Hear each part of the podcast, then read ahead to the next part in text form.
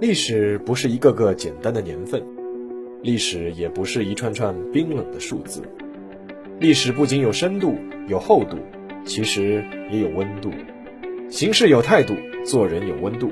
我是馒头大师，欢迎来到历史的温度，让我们读懂过去，活好当下，坦面未来。各位听众朋友们，大家好！从今天开始呢，我们将结束《江山美人》这个专辑。再开始一个专辑，在正式开始之前呢，想和大家先聊几句。通过一年多的节目制作和播出啊，我也知道了不少听众的关注点。比如说，我知道《寸雪河山》这个专辑呢，就有不少的拥趸。可能有些听众觉得《寸雪河山》这个专辑一直播下去也不错啊。不过呢，我自己的想法是，大家收听这个《馒头说历史的温度》这个节目呢，一方面是在紧张的工作和学习之余呢，能有一个放松。另一方面呢，也是能增加一些见闻和知识。那如果说能够在这个基础上还有一些感悟的话，那就更好了。那所以说，也正是因此，我希望能够尽可能的多开几个专辑，而不是盯着一个专辑讲。那么能和大家多聊一些东西。当然了，有些好的专辑呢，我们还会回过头来继续开。那之前呢，已经有好几个专辑都已经继续开张过了，对吧？那么今天呢，我还是想开一个新的专辑。这个专辑呢，和我们现在所处的这个时代呢有些关系。在一八四零年，我们所谓的天朝大国的国门被洋人用大炮强行轰开。李鸿章曾经感叹：“中国人遭遇了三千年未遇之大变局，沧海桑田，一百多年过去了，我们的国家，我们的民族经历了翻天覆地的变化。而如今呢，或许可以这样说一句：我们又遭遇了百年未遇之大变局。”如今呢，我们有些人呢有些愤怒，有些人有些彷徨，还有些人呢难免有些担忧。当然，我觉得这些都是正常的。那在这里呢，我就想到了一个多读些历史的好处。关于读历史的好处呢，我曾经总结了十二个字。这十二个字呢，在我们这档节目的片头中也有说过啊，就是读懂过去，活好当下，坦面未来。我觉得，不管我们人类是否会吸取教训。但是历史真的在很多时候都是在重复的，一件事情现在看起来是天大的事情，但如果你把时间轴拉到足够长，放到历史的长河中去，其实并不是一件非常大的事。而且有时候你会发现，这些事其实并不是没有发生过，甚至历史上发生过比这更糟糕的事。而即便如此，历史的脚步滚滚向前，什么都没有耽搁，什么都会按照客观的真理和正确的历史发展方向而继续向前。说到这里呢，就要说说我今天准备新推出的这个专辑的名称了，叫做《博弈时代》。今天呢是这个专辑的第一集，我们来说说中国重返联合国的故事。中国作为联合国的五个常任理事国之一，我们现在都觉得是一件非常正常和平常的事情，但是在当年，在中国恢复这个席位的背后，还是发生了不少故事。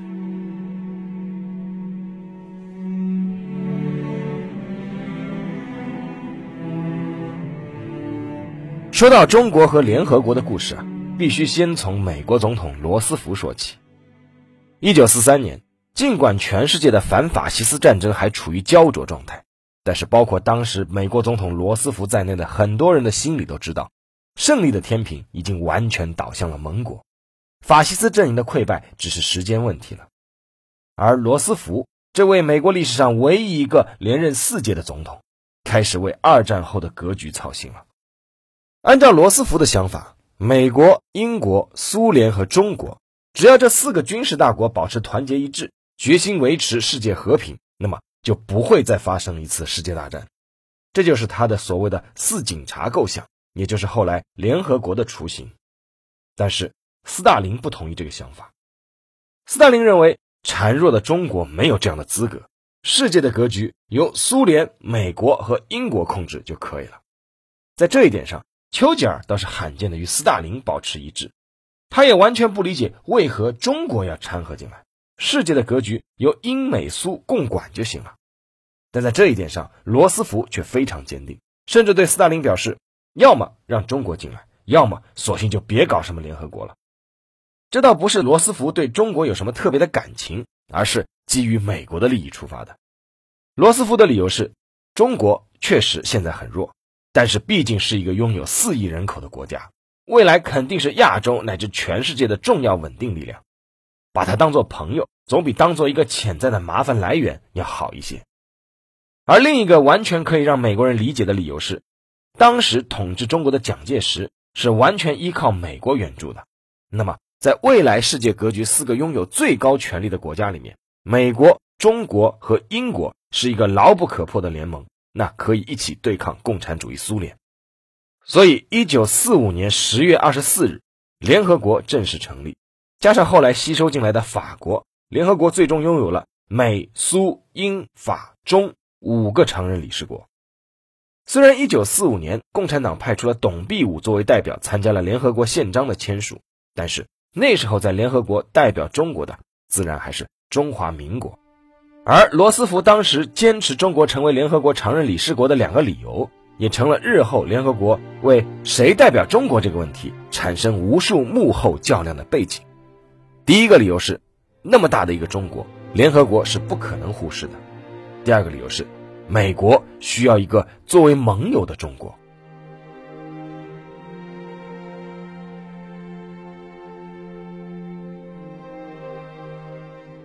现在出场人物轮到了乔治·布什，又是一位美国总统，以及他还是另外一位美国总统的爹。那他的儿子是小布什，所以说我们习惯叫他是老布什。一九七零年的乔治·布什呢，刚刚被尼克松总统任命为美国驻联合国代表。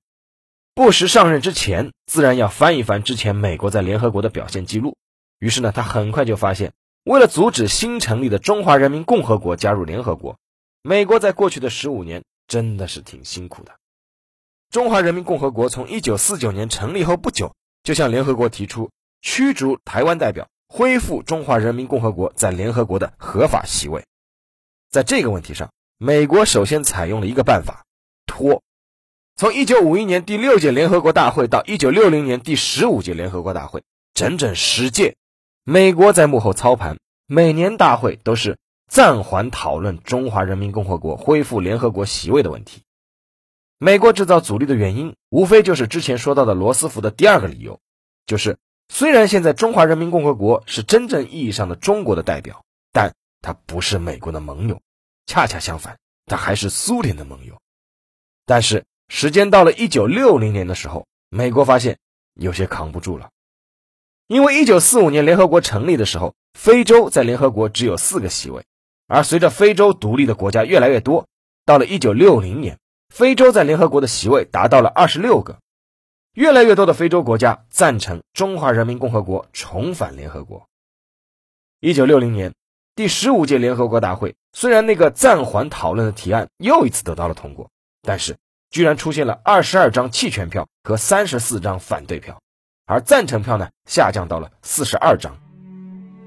这个时候，罗斯福当年的第一个理由就显现出来了。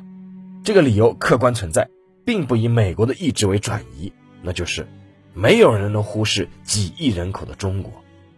更何况那个时候的中国正在勒紧裤腰带支援非洲兄弟，还有一个欧洲国家。作为中国支持最多的阿尔巴尼亚和坦桑尼亚，一直是发起要求恢复中华人民共和国联合国席位的这个提案的主力军。那么，中国和阿尔巴尼亚的这个故事啊，我也写过一篇，大家有兴趣可以去馒头说这个微信公众号去看。那怎么办呢？美国人在拖这个办法越来越行不通之后，想出了第二个办法，那就是转。一九六一年十一月十五日，美国、澳大利亚、哥伦比亚、意大利和日本联合发起了幺六六八号方案，把联合国的中国代表权问题上升为重要问题。那么，一旦是成为重要问题的话，就必须联合国大会三分之二的多数同意才能够生效。但是呢，这一招也没能持续多久。一九六五年的第二十届联合国大会，在表决中国的这个重要问题提案时。居然出现了四十七票赞成和四十七票反对的打平的局面，多数非洲国家都赞成中华人民共和国进入联合国，这让美国一下子感到了失去主导权的威胁。于是，美国只能想到第三个办法，那就是分。分这个办法呢，就由乔治·布什来执行了。一九七一年八月，乔治·布什向联合国秘书长吴丹递交了一份书信和备忘录，强调。所谓的双重代表权，那什么叫双重代表权呢？按照布什的解释，就是美国主张中华民国和中华人民共和国同时拥有代表权，就是在联合国大会上，中华民国和中华人民共和国各有一票。简单的说，就是一个国家两张选票。这个方案遭到北京的反对，布什是早有预料。但是布什出乎意料的是，台湾居然也反对。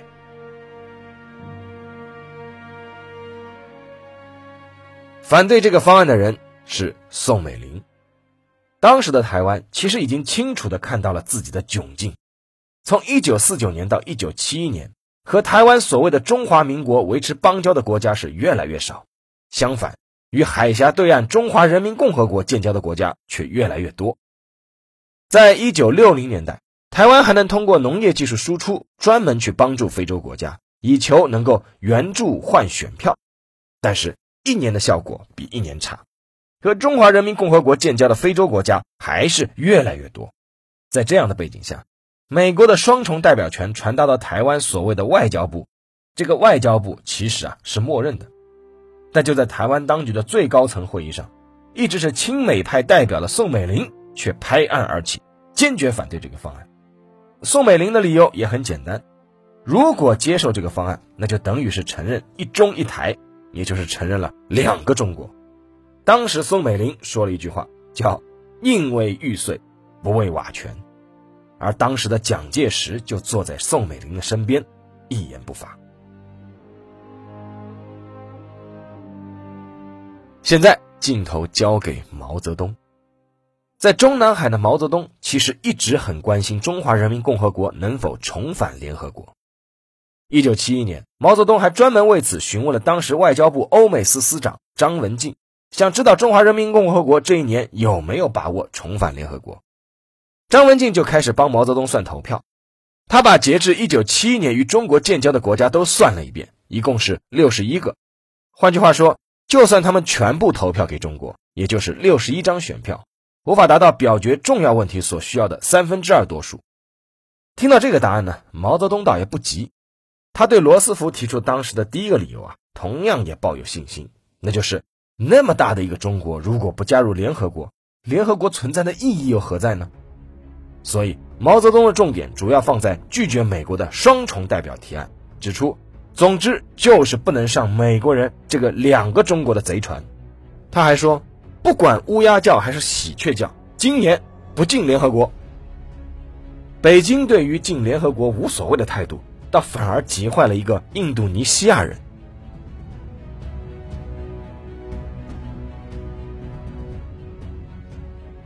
这个印度尼西亚人叫做马里克。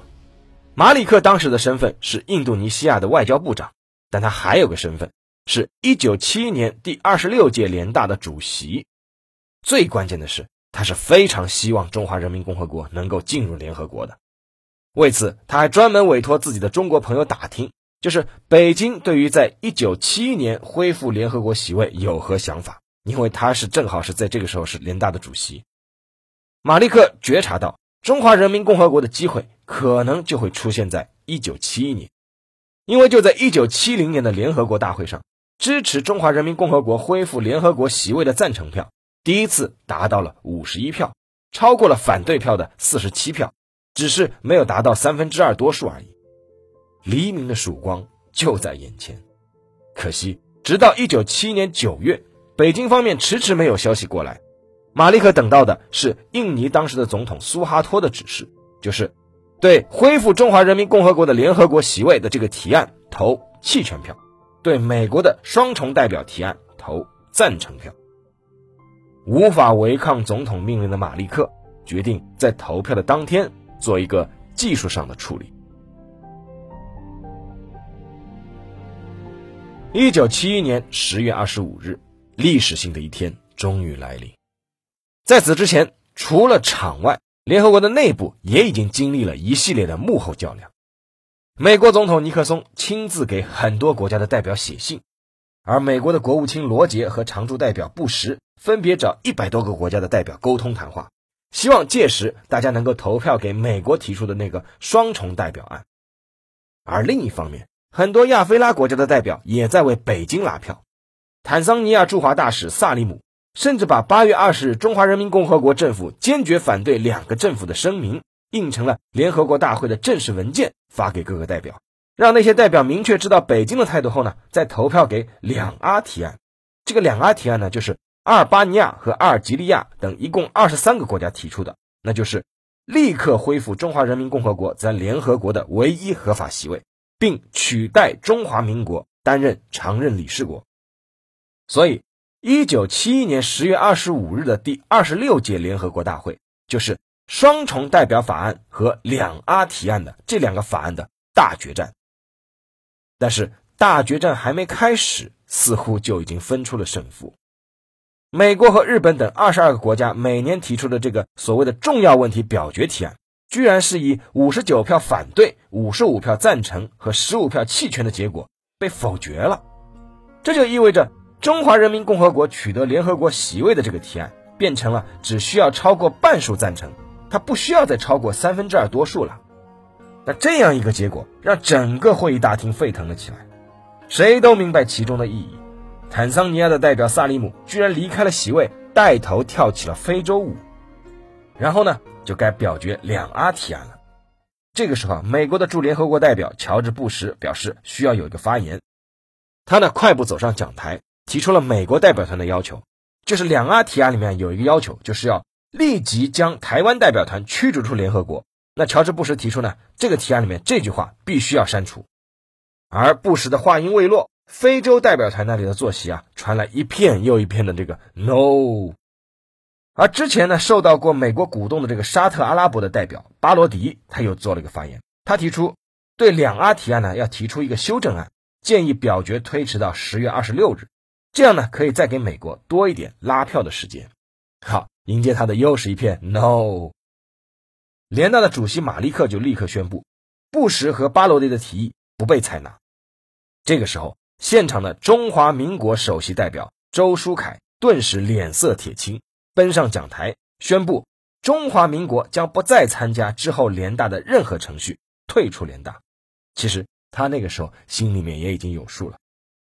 终于轮到了两阿提案的表决，在表决前，联大会议主席马利克宣布了他那个技术处理，就是和以往不一样，这次的投票将进行公开的唱票，哪个国家反对中华人民共和国进入联合国，都会被大声的朗读出来。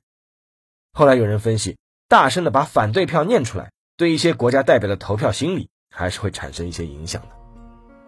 结果终于出来了，没有悬念。七十六票赞成，三十五票反对，十七票弃权，两阿提案被通过了，这就代表着双重代表法案就已经再也没有表决的必要了，而这也就意味着中华人民共和国在这一刻取代了中华民国，成为了在联合国的唯一代表，并且担任安理会常任理事国。全场支持中国的代表长时间起立鼓掌。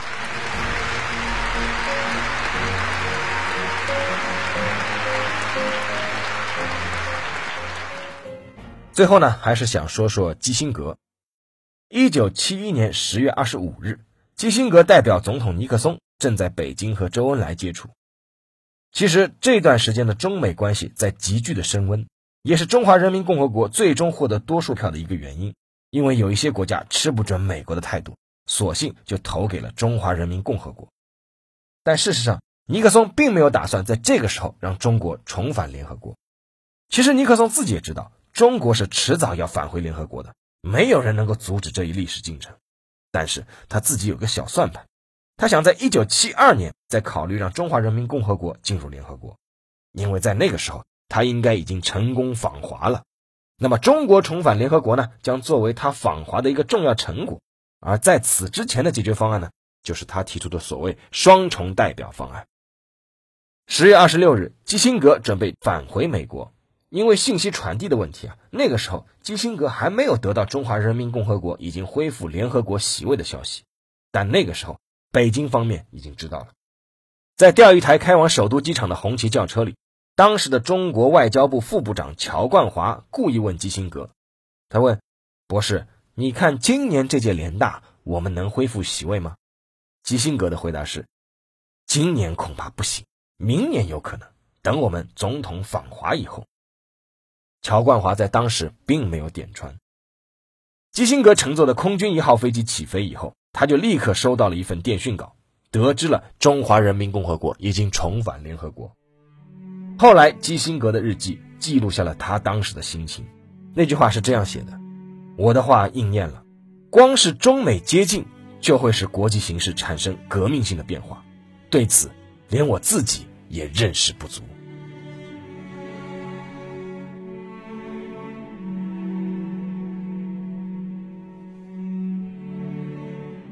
下面呢，进入馒头说时间。那今天这期节目呢，不想说什么感想或者什么道理了，只是呢想读一份名单。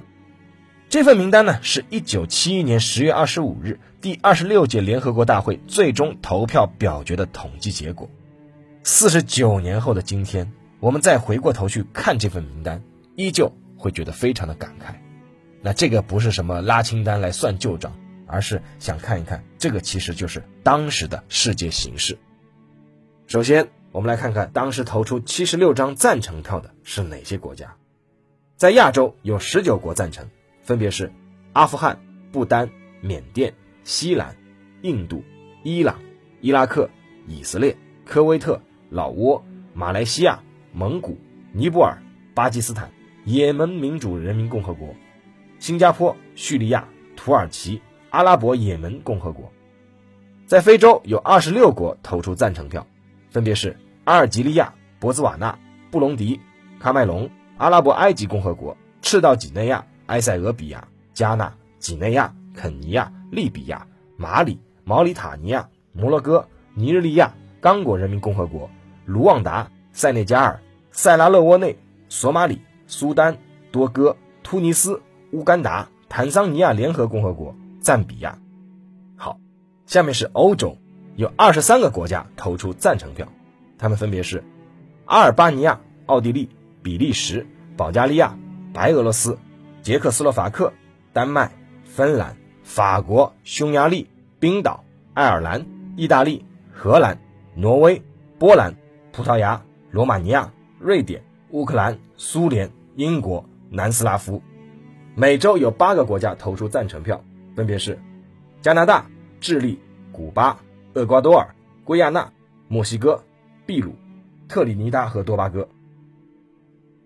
好，下面我们再来看看三十五张反对票是哪些国家投出的。非洲有十五国家，分别是中非、扎伊尔、莱索托、加蓬、利比里亚、马尔加什、南非、马拉维、斯威士兰、冈比亚、达和美、尼日尔、乍得、上乌尔特、象牙海岸（现在的科特迪瓦）。美洲有十三国投出反对票，分别是美国、巴西、玻利维亚、乌拉圭、巴拉圭、委内瑞拉、多米尼加、海地、洪都拉斯、萨尔瓦多、尼加拉瓜、哥斯达黎加、危地马拉。亚洲是有四个国家是投出的反对票，分别是日本、沙特阿拉伯、菲律宾、柬埔寨。大洋洲两国投出反对票，澳大利亚、新西兰。欧洲是有一个国家投的是反对票，就是马耳他。我们最后再来看看十七张弃权票是哪些国家投出的。美洲有五个国家，分别是阿根廷、巴巴多斯、哥伦比亚、牙买加、巴拿马。亚洲有七个国家：巴林、黎巴嫩、约旦、卡塔尔、泰国、印度尼西亚、塞浦路斯。欧洲有三个国家：西班牙、希腊、卢森堡。非洲有一个国家毛里求斯，大洋洲还有一个国家斐济。好了，那这份名单念完了，我们的节目也到这里结束了，让我们下期再见。